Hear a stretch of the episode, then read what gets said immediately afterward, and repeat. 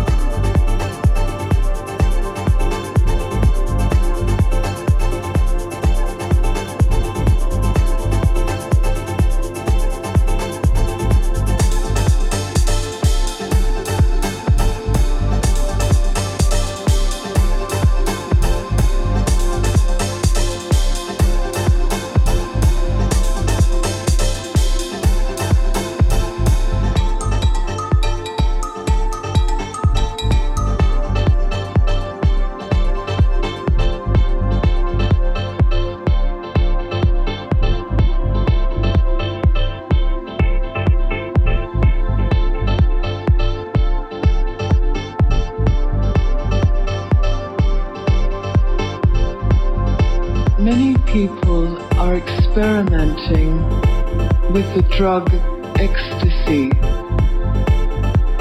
I heard you say once that a lie is sweet in the beginning and bitter in the end.